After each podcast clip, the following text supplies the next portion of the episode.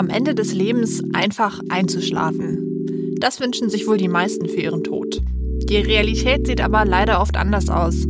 Viele Menschen sterben im Krankenhaus, im Pflegeheim, oft allein und nach langer Krankheit. Manche wollen das nicht hinnehmen. Sie wünschen sich ein selbstbestimmtes Lebensende. In Deutschland war das Thema gesellschaftlich lange ein Tabu und auch die Politiker hatten Angst davor, dass der Suizid zum Geschäftsfeld wird. Nun aber ist die Diskussion neu entbrannt, denn im Februar 2020 kippte das Bundesverfassungsgericht das bisher geltende Gesetz. Nun müssen neue Antworten gefunden werden auf die Frage, wollen wir Beihilfe zum Suizid ermöglichen? Das ist die Frage heute im Nachschlag. Nachschlag, der Recherche-Podcast Ihrer regionalen Tageszeitung.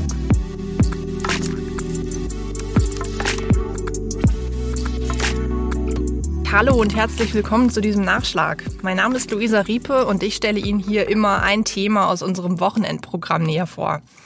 Und heute bei mir zu Gast ist wieder meine liebe Kollegin Sina Wilke. Hallo Sina. Hallo. Das hier ist die 28. Folge Nachschlag und ich glaube, du bist zum dritten Mal zu Gast bei mir. Ähm, ja, drittes oder viertes Mal sogar schon, glaube ich. Mhm. Wie auch immer, es ist Rekord. Also es scheint immer so, als ob du die schönen Themen hast, über die wir hier sprechen können. Wobei schönes Thema ist natürlich die Frage jetzt. Es ist auf jeden Fall ein ernstes Thema, denn ähm, es geht um das Lebensende und darum, wie wir es auch vielleicht aktiv gestalten können. Ähm, ja, vielleicht, vielleicht sagst du einmal kurz, was du für einen Text geschrieben hast. Ja, in meinem Text geht es um die, um die Sterbehilfe, um die momentane Situation in Deutschland. Da hat sich äh, Anfang des Jahres einiges geändert, weil das Bundesverfassungsgericht gesagt hat, äh, die, ähm, der Be die Beihilfe zum Selbstmord ist ähm, auf jeden Fall verfassungskonform. Und ja, jetzt ist, sind aber immer noch viele Dinge ungeregelt sozusagen. Äh, momentan hat Deutschland eines der liberalsten Sterbehilfegesetze weltweit. Ähm, und da sind jetzt momentan natürlich auch viele Kritiker, die sagen, das muss jetzt ähm, besser geregelt werden. Also die Situation momentan ist ähm, äh, ist ein bisschen unklar und das ist eigentlich ganz spannend momentan aber auch. Mhm. Ja klar, denn ähm, irgendwie ist es so ein bisschen der Punkt, wo unsere Gesellschaft so ein bisschen nochmal neu definieren muss, wie wollen wir mit diesem Thema eigentlich umgehen, das ja irgendwie einerseits stark tabuisiert ist, aber es gibt ja auch viele Menschen, ähm, die sich sehr stark dafür interessieren, nämlich aktiv aus dem Leben zu gehen. Ähm, du hast ja auch ähm, dir mehrere Geschichten von solchen Menschen angehört. Ähm, besonders beeindruckt hat mich da so eine, ähm, ein Einblick, den du gegeben hast in das Lebensende von so einem älteren Pärchen. Magst du das nochmal erzählen? Ja, also das waren, waren ein Ehepaar, der, die Frau war 84, der Mann 91, die wohnten im Pflegeheim, waren seit 63 Jahren verheiratet und ähm, ein Herz und eine Seele, also die Pflegeheimleiterin, also das habe ich jetzt von einem Herrn, der, ähm, der die begleitet hat, der hat mir das so erzählt. Ich selbst habe das Ehepaar nicht getroffen. Die Pflegeheimleiterin hat gesagt, die sind wie ein Pott und ein Pan, also die sind, die bringt nichts auseinander. Ähm, und nun war es eben so, dass die Frau ähm, krebskrank war und Schmerzpatientin und äh, dem Mann fehlte soweit nichts, dem 91-Jährigen, der hatte nur Kniebeschwerden. Aber sie hatte gesagt, ich will nicht mehr, ich kann nicht mehr. Und, aber ich kann meinen Mann nicht allein lassen. Und er hat gesagt, das ist jetzt mein letztes Lebensziel, noch mit meiner Frau aus dem Leben gehen zu dürfen, weil er für sich auch keine Zukunft mehr sah, sozusagen. Also er hat gesagt, was kann jetzt noch kommen? Das nächste wird sein, dass ich irgendwie stürze mit meinen kaputten Knien und dann äh, nicht mehr selbst auf Toilette gehen kann und so weiter. Und ähm, jetzt geht es mir noch einigermaßen, ich möchte jetzt mit meiner Frau zusammen sterben dürfen. Und das durften sie dann auch. Also dank sozusagen äh, dieses ähm, Urteils vom Februar. Wie und dann sind sie tatsächlich zusammen, ähm, ja, mit Hilfe ähm, einer der Gesellschaft äh, für humanes Sterben. An die haben sie sich gewandt, haben einen Antrag gestellt und dann sind sie zusammen tatsächlich aus dem Leben gegangen, ja. Wie konkret muss man sich das dann vorstellen? Also Sie haben diesen Entschluss für sich gefasst, du sagtest, Sie haben sich Hilfe geholt. Und wie ist dann sozusagen der letzte Tag oder die letzten Tage ähm, abgelaufen? Ähm, da ich ja selbst nicht mit Ihnen gesprochen habe, weiß ich jetzt nicht genau, wie deren letzte Tage abgelaufen sind. Ähm, Im Vorwege ist es halt so, dass bei der Deutschen Gesellschaft für Humanes Sterben man einen Antrag stellen muss. Das ist ein Prozedere, das relativ strenge Kriterien hat. Da gibt es Erstgespräche, Zweitgespräche, damit festgestellt wird, wollen Sie wirklich sterben und ist das nicht nur eine Momentaufnahme? Da gibt's ähm, Wartezeiten, um festzustellen, eben, wie gesagt, ob der Sterbewunsch auch wirklich tragfähig ist, ob sie auch ähm, geistig so klar sind, dass sie den autonom äußern, dass sie es wirklich wollen und so weiter. Da gibt's eben, ja, wie gesagt, äh, Gespräche mit Ärzten. Ja, und dann wird irgendwann ein Termin festgelegt. Und dann ähm, haben die das in dem Fall äh, nicht im Pflegeheim gemacht. Viele äh, Pflegeheime möchten das ja nicht gerne, dass es bei denen passiert, weil das natürlich auch ein schwieriges Thema ist. Und dann haben sie es in einem äh, Bestattungsinstitut machen dürfen, in einem Raum. Und ähm, ja, dann wurden Liegen für sie aufgebaut. Und dann haben sie sich da hingelegt und der Arzt, äh, der sich eben bereit erklärt hatte, da zu assistieren, äh, hat ihnen die Infusionen gelegt und dann hat er noch ein letztes Mal gefragt, ob sie das jetzt wirklich wollen. Und wenn sie das wirklich wollen, müssten sie dann jetzt ja den, äh, die Infusion aufdrehen, den Schalter um, umlegen, wie auch immer. Ähm, ja, und das haben sie dann gemacht. Das ist ganz gut, dass du das so detailliert beschreibst, denn ähm, dieser Prozess, ähm, da gibt es ja durchaus unterschiedliche Begrifflichkeiten, die auch unterschiedliche Sachen meinen. Ne? Das, was du jetzt gerade beschrieben hast, korrigier mich, ist Beihilfe zum Suizid. Genau, richtig. Genau, also das ist die Beihilfe zum Suizid, zum Selbstmord, assistierter Suizid, wie auch immer. Das bedeutet halt, äh, dass ein Dritter auf Wunsch des Sterbewilligen ähm, ihm dabei hilft, alles Nötige dafür bereitzustellen, in, in diesem Fall die Infusion zu legen oder auch sozusagen den, den Becher mit dem Gift zu reichen, was auch immer das ähm, und dass er der Sterbewillige selbst aber den letzten Schritt machen ähm, machen muss, also dass er sich wirklich selbst tötet. Ähm, dann gibt es ja noch die aktive Sterbehilfe, das ist Tötung auf Verlangen. In dem Fall würde ähm, ein Fremder beziehungsweise ein Arzt oder ein Angehöriger ähm, würde auch den Sterbewilligen selbst töten dürfen, wenn er es ausdrücklich wünscht. Ähm, und dann gibt es auch noch zwei weitere Formen der Sterbehilfe. Einmal ist das die, die indirekte Sterbehilfe. Das ist zum Beispiel, ähm, wenn im Krankenhaus ähm, dem, ja, dem, ähm, dem Kranken Morphium zum Beispiel gegeben wird. Und das Morphium ist lebensverkürzend, aber ähm, es, es lindert die Leiden. So, das ist sozusagen die indirekte Sterbehilfe. Und dann gibt es noch die passive Sterbehilfe, die auch relativ bekannt ist. Insofern, ähm, als das bedeutet, dass man irgendwann äh, die lebenserhaltenden Maßnahmen einstellt, also zum Beispiel das Sauerstoffgerät abstellt. Ähm, man könnte auch sagen, das ist das Sterben lassen, was dann oft auch in den Patientenverfügungen ausdrücklich sozusagen auftaucht, ähm, dass jeder für sich entscheidet, wann, ähm, ja, wann möchte er, dass die Geräte abgestellt werden, wenn man ihn noch künstlich am Leben erhalten könnte. Dann heutzutage ist ja sehr viel möglich. Das, das wäre die passive Sterbehilfe. Mhm. Genau, und bei mir geht es jetzt vor allem um die Beihilfe zum Selbstmord. Mhm. Ja, denn das müssen wir vielleicht auch noch mal sagen. Beihilfe zum Selbstmord ist aktuell in Deutschland erlaubt. Richtig. Aktive Sterbehilfe wäre es nicht. Genau, richtig. Aktive Sterbehilfe ist verboten und die Beihilfe zum Selbstmord ist erlaubt. Genau. Und die passive Sterbehilfe ist ja so, ein, so eine Sache, die ist erlaubt, sofern das in, in der Patientenverfügung oder so ähm, äh, ja, der, der Wunsch des Sterbenden dann ausdrücklich da ähm, dargestellt ist, ja. Genau, und ähm, die, vielleicht kann ich noch mal kurz erzählen, wie es dazu kam, zu diesem ähm, also grundsätzlich war in, in Deutschland äh, lange die, die, ähm, die Beihilfe zum Selbstmord nicht strafbar. Das war in der Strafrechtsordnung nicht, ähm, nicht aufgeführt. Und dann ähm, wurde, wurde, äh, wurde die gewerbsmäßige Beihilfe zum Selbstmord verboten. Das war sozusagen so eine Zäsur. Und äh, Grund waren so ein bisschen so Sterbehilfevereine, die zum Teil ähm, auch sehr ja, sehr forsch in der Öffentlichkeit ein, äh, auftraten. Ähm, also letztlich ist Hintergrund, ähm, dass natürlich auch gesellschaftlich sich da viel verändert hat, mit, ähm, mit, dass Menschen immer weiter am Leben erhalten werden konnten, ähm, dass die Menschen älter wurden, dass auch die Autonomie sozusagen mehr im Vordergrund stand, äh, wurde das mehr diskutiert und ähm, dann sind diese Sterbehilfevereine aufgetaucht, unter anderem von dem Roger Kusch, ähm, der wirklich ja, der sich da sehr dargestellt hat. Roger Kusch hat eine bunte Vita. Er ist promovierter Jurist und wurde im Jahr 2000 sogar Oberstaatsanwalt beim Bundesverfassungsgericht.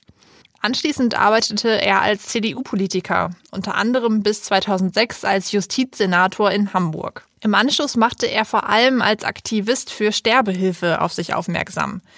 Im Jahr 2007 produzierte er viele Schlagzeilen, als er einen elektronischen Injektionsautomaten vorstellte, mit dem sich Sterbewillige selbst ein Narkotikum und eine tödliche Dosis Kaliumchlorid in die Venen spritzen konnten.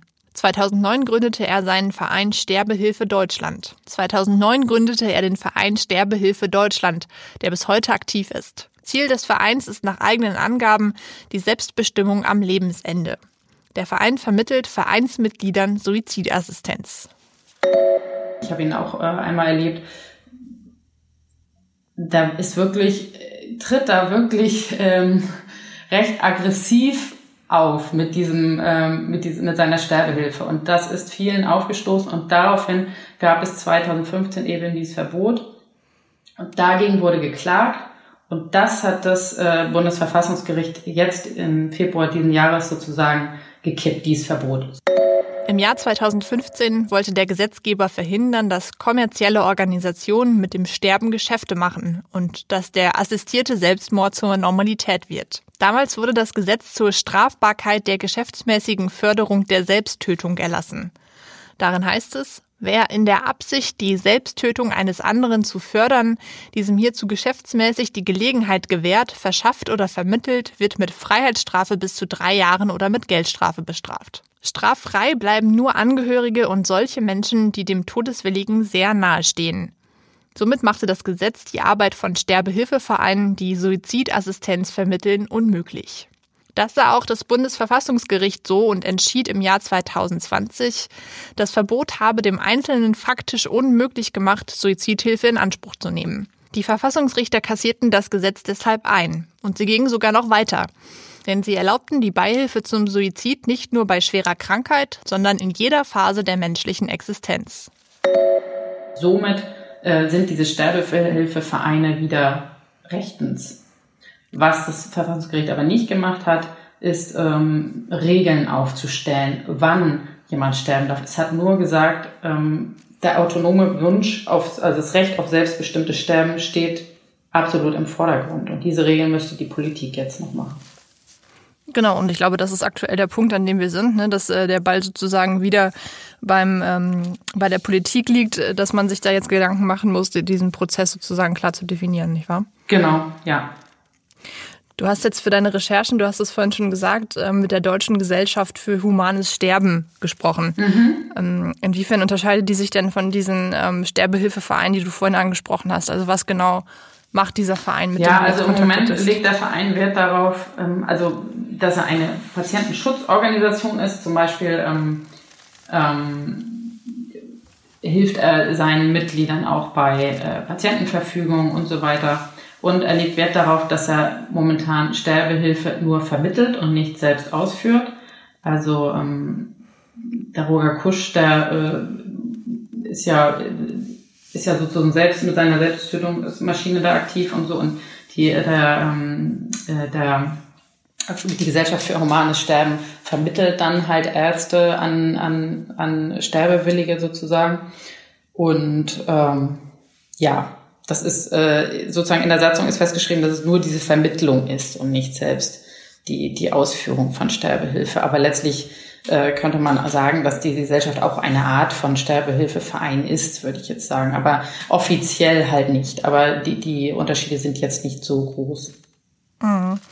Welche Gründe werden denn genannt für diesen assistierten Suizid, den, den, du vorhin beschrieben hast? Also warum ist das aus Sicht dieser Gesellschaft für hm. humanes Sterben eine eine gute Praxis? Ja, ähm, also die sagen halt, dass, ähm, also der Slogan ist zum Beispiel, mein Ende gehört mir für das Recht auf letzte Hilfe.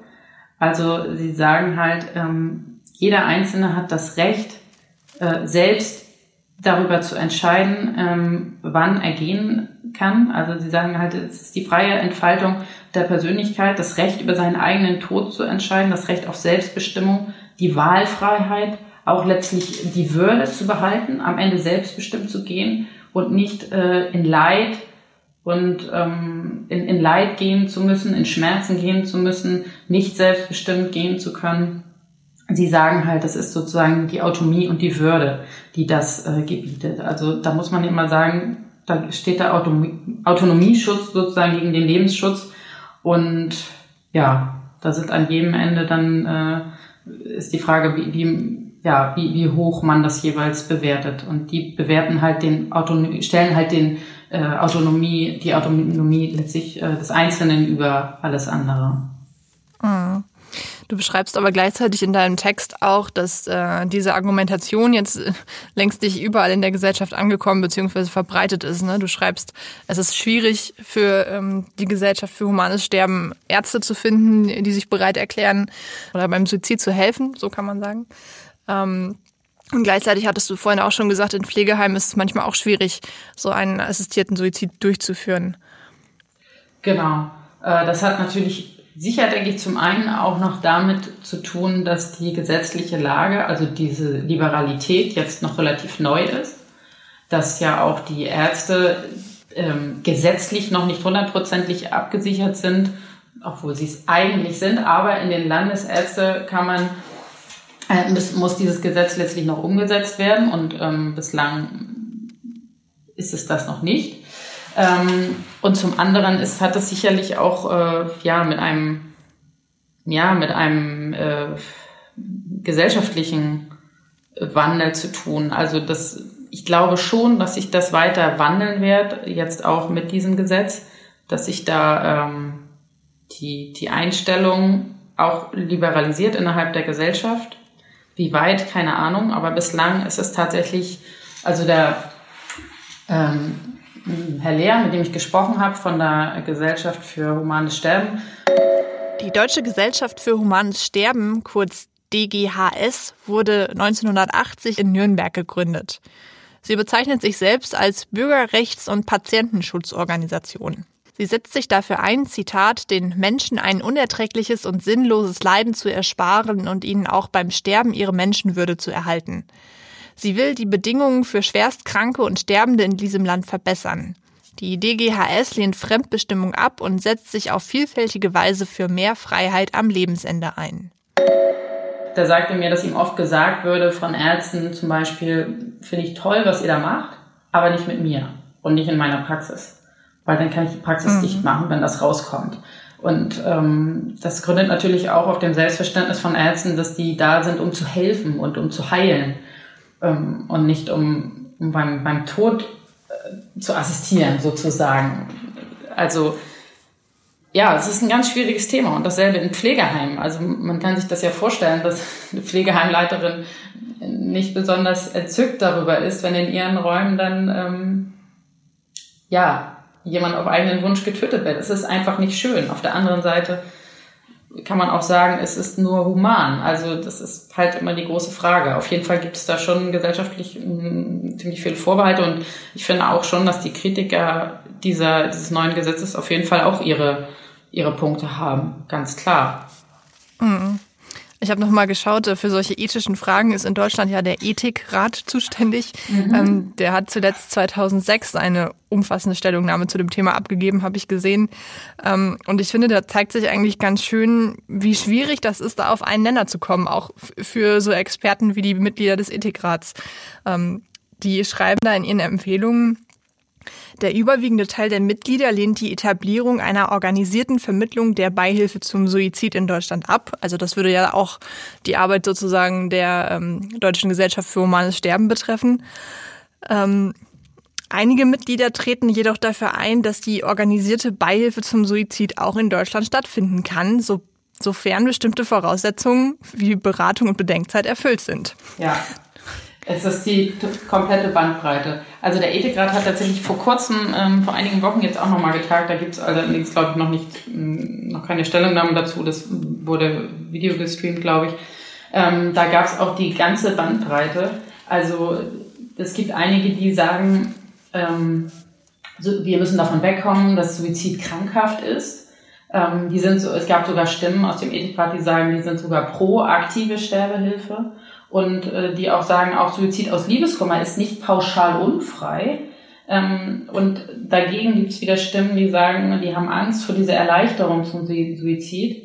Ähm, die sagen unbedingt, wir brauchen strenge Regeln, um das einzudämmen und das nicht ausufern zu lassen, weil momentan gibt es überhaupt keine Regeln quasi. Also das ist ja auch eines der, ähm, der sehr, äh, also was auch schon, wo das Bundesverfassungsgericht eigentlich fast darüber hinausgegangen ist, über das, was die ähm, auch die Sterbehilfevereine erwartet haben, dass es ausdrücklich gesagt hat, man darf nicht nur ähm, assistierten Suizid sozusagen in Anspruch nehmen, wenn man äh, sterbenskrank ist und äh, keine Aussicht auf Heilung hat, sondern in jeder, in jeder, ähm, ja, in jedem Schritt des Lebens sozusagen. Also es gibt da keine Vorschriften, wann man das darf. Also theoretisch nach diesem Urteil dürfte es tatsächlich jemand mit Liebeskoma in Anspruch nehmen, der ähm, aber komplett gesund ist. Also egal wie alt, egal wie krank. Und äh, momentan sind eben auch keine Fristen oder Gespräche festgeschrieben. Das muss, das machen die Sterbehilfevereine schon. Aber ähm, da müsste der Gesetzgeber das äh, eigentlich dringend, äh, ja, dringend nochmal gesetzlich festzurren, so. Nach dem Urteil des Bundesverfassungsgerichts aus Februar 2020 ist jetzt eigentlich die Politik am Zug. Sie müsste neue Regeln für den assistierten Suizid schaffen. Doch es passiert nichts, außer dass der zuständige Bundesminister Jens Spahn Expertise aus verschiedenen Fachrichtungen eingeholt hat. Insgesamt gibt sich Jens Spahn eher abwartend beim Thema Sterbehilfe. Offenbar will er ein weiteres Urteil des Bundesverfassungsgerichts abwarten. Es soll prüfen, ob das Betäubungsmittelgesetz mit dem Grundgesetz vereinbar ist. Bisher schließt es Selbsttötung aus. Das führt dazu, dass das Bundesinstitut für Arzneimittel und Medizinprodukte die nötigen Betäubungsmittel für einen assistierten Suizid derzeit nicht freigibt. Auf Anweisung des Gesundheitsministers, wie mehrere Medien berichten. Offenbar hat Jens Spahn persönlich ein Problem mit dem Thema Sterbehilfe. Im Interview mit Sandra Maischberger gab er einmal zu, dass er nach dem Bundesverfassungsgerichtsurteil erst einmal schlucken musste. Ansonsten weicht Jens Spahn öffentlich Fragen zum Thema Sterbehilfe aus. Dass das nicht ausufert. Und da haben halt viele Angst vor und sagen, wir brauchen strenge Regeln. Und die haben halt auch Angst, dass sozusagen so eine, ja, dass es so, so zur Normalität wird, äh, sich umbringen zu lassen, sagen wir jetzt mal.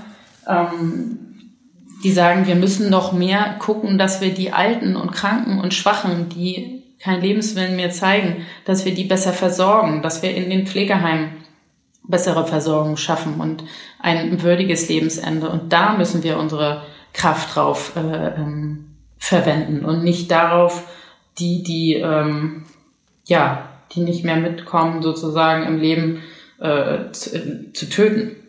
Mhm wenn man jetzt diese Angst hat oder Angst äußert vor ähm, einem Ausufern äh, der vielleicht sogar der aktiven Sterbehilfe, dann schauen die Leute ja häufig ins Ausland. Ne? Auch bei europäischen Nachbarn mhm. sind die Sterbehilfegesetze ja durchaus noch liberaler als bei uns. Ähm, wie sind denn da die Erfahrungen? Mhm, ja, also die aktive Sterbehilfe ist tatsächlich in, ähm, in den Benelux-Ländern ähm, erlaubt. Ähm, hier ist sie ja noch verboten. Ähm, allerdings eigentlich auch unter dem Vorbehalt, dass äh, kein, ähm, keine Aussicht auf Heilung besteht. Und äh, das ist schwierig zu sagen. Also gerade in Holland gab es in den letzten Jahren ähm, eine, eine große Diskussion, weil es tatsächlich zu einer Art Entgrenzung kam. Das haben äh, viele Ärzte haben sich da zusammengetan und haben gesagt, ähm, hier wird erlaubt, was vor zehn Jahren oder fünf Jahren nicht erlaubt worden wäre. Hier werden Menschen mit Altersdemenz ähm, getötet, ähm, teilweise ohne deren Zustimmung, weil sie wahrscheinlich dement sind und dann auch nicht mehr richtig äh, ausdrücklich zustimmen können. Ähm, mhm. Es gibt, gäbe einen Wandel bei der Auslegung. Da ist eine Medizinethikerin äh, zurückgetreten, die sagt, sie, sie möchte und kann das nicht mehr verantworten. Also da zeigt sich schon, dass die dass die Bedenken auch angebracht sind, weil äh, sich da wirklich äh, große Probleme zeigen. Ähm, ja, es ist äh, gerade da, wo, wo es weniger reglementiert wird. Also es gibt auch, andere Beispiele, zum Beispiel ähm, in Oregon, in einem US-Bundesstaat, das ist äh, die allerdings auch die assistierte Sterbehilfe, die ärztlich assistierte Sterbehilfe, ähm, die ist dort erlaubt und ähm, da steigen zwar die Zahlen, aber in Studien hat man herausgefunden, dass es nicht dazu geführt hat, dass, ähm, dass es eine gute Palliativbetreuung verhindert oder dass nur Alte und sozial Schwache das in Anspruch nehmen. Also da macht man eher positive Erfahrungen. Aber ich glaube, gerade der Blick nach äh, in die Niederlande zeigt uns, dass wir echt äh, ja, aufpassen müssen. Ja. Mhm. Tatsächlich ähm, passt vielleicht dazu auch ganz gut äh, das zweite Beispiel aus deinem Text. Da hast du nämlich mit einem Mann gesprochen, der erst 64 ist und augenscheinlich erstmal gesund und trotzdem den Wunsch hat zu sterben. Genau, den habe ich jetzt vor, vor anderthalb Wochen oder zwei Wochen getroffen. Und ja, der hat äh, vor, vor einiger Zeit seine Frau verloren. Die beiden waren sehr glücklich miteinander, die waren sehr lange sehr glücklich verheiratet. Es war, wie er erzählte, ähm, also wirklich, haben die ein wirklich gutes Leben gehabt. Die waren hier in, nach Flensburg gezogen, weil die ans Meer wollten, haben das Meer geliebt. Die sind in Urlaub gefahren, hatten eine schöne Wohnung und dann ist sie eben schwer krank geworden und relativ schnell gestorben. Und seitdem sagt er, ist er halt unendlich traurig und möchte nicht mehr weiterleben. Ähm, dann liegt natürlich erstmal die Vermutung nahe, naja, er trauert um seine Frau und es wird schon wieder. Und äh, darauf habe ich ihn natürlich auch angesprochen und er hat ausdrücklich immer wieder gesagt, nein, ähm, es wird nicht schon wieder, er kennt sich, er hat keine Lust mehr ohne seine Frau, er wird auch in einem oder fünf Jahren keine Lust mehr haben. Er hat einfach keine Lust mehr aufs Leben. Er hat keine Lust zu gar nichts. Also es ist wirklich, er geht nur noch einkaufen, ans Meer geht er nicht mehr. Er sitzt zu Hause ähm, also er geht nur noch einkaufen, damit meine ich, wenn er rausgeht, geht er nur noch zum Einkaufen raus, sonst ist er nur noch in seiner Wohnung, schaut Fernsehen, raucht und ähm, ja, nichts weiter. Er hat, er hat Freunde, aber er will nichts mehr von denen wissen. Also man, es ist eher so eine selbstgewählte Einsamkeit. Man kann jetzt nicht sagen, dass er ähm, überhaupt keine sozialen Kontakte hätte, sondern nein, er hat Freunde und Bekannte. Mhm. Aber er möchte nicht er will, er will gar nichts mehr von denen. Er will nicht von denen besucht werden. Er will die nicht besuchen. Er will nicht mit denen reden. Er will tatsächlich nur noch sterben. Obwohl er gesund ist. Und naja, das Naheliegende ist auch, dass man sagt, es, es wird alles besser. Die Trauer vergeht. Und ähm, vielleicht sind sie in drei, vier, fünf Jahren wieder glücklich. Und da hat er gesagt, ja, ich will darauf will ich aber nicht warten. Mhm. Weil es geht mir jetzt so schlecht, ich bin jetzt so unglücklich, dass ich jetzt sterben möchte. Ja. Und das ist natürlich irgendwie frappierend, dass man dann ist so, dass so diese Lebenslust so komplett weg ist. Und er sagt aber, ja, ich habe so ein tolles Leben gehabt. Ich bin jetzt lebenssatt und jetzt ist es für mich gut und jetzt will ich nicht mehr. Mhm. Ja, ich finde das so interessant, weil das äh, zwei so unterschiedliche Beispiele sind, die du in deinem Text zitierst. Ne? Da hat man einmal das das alte Ehepaar, das irgendwie ja auch äh, nicht, nicht in dem Fall nicht beide, aber doch irgendwie von Krankheit betroffen ist und mhm. dann sagt, okay, es ist, das Leben ist gelebt, es wird jetzt wahrscheinlich gesundheitlich nicht mehr besser. Und äh, genau. deswegen mhm. äh, gehen wir aus dem Leben und dann ein ja, eigentlich ja noch relativ junger, mit 64 Jahren, ein relativ junger Mann, äh, von, bei dem man dann vielleicht im ersten Moment gar nicht so versteht als Außenstehender, warum ähm, da die Todessehnsucht so groß ist. Ne? Also genau. Das, ich finde das ganz schwierig zu beurteilen und verstehe deswegen auch gerade vor dem Hintergrund solcher Beispiele ganz gut, warum das auch für die Gesellschaft so schwierig ist, das zu entscheiden, oder? Ja, absolut. Also beim Ehepaar ist das ja irgendwie fast schon einerseits irgendwie tragisch, traurig, aber auch schon fast rührend ähm, und irgendwie nachvollziehbar auf eine Art und Weise, dass sie sich so entschieden haben.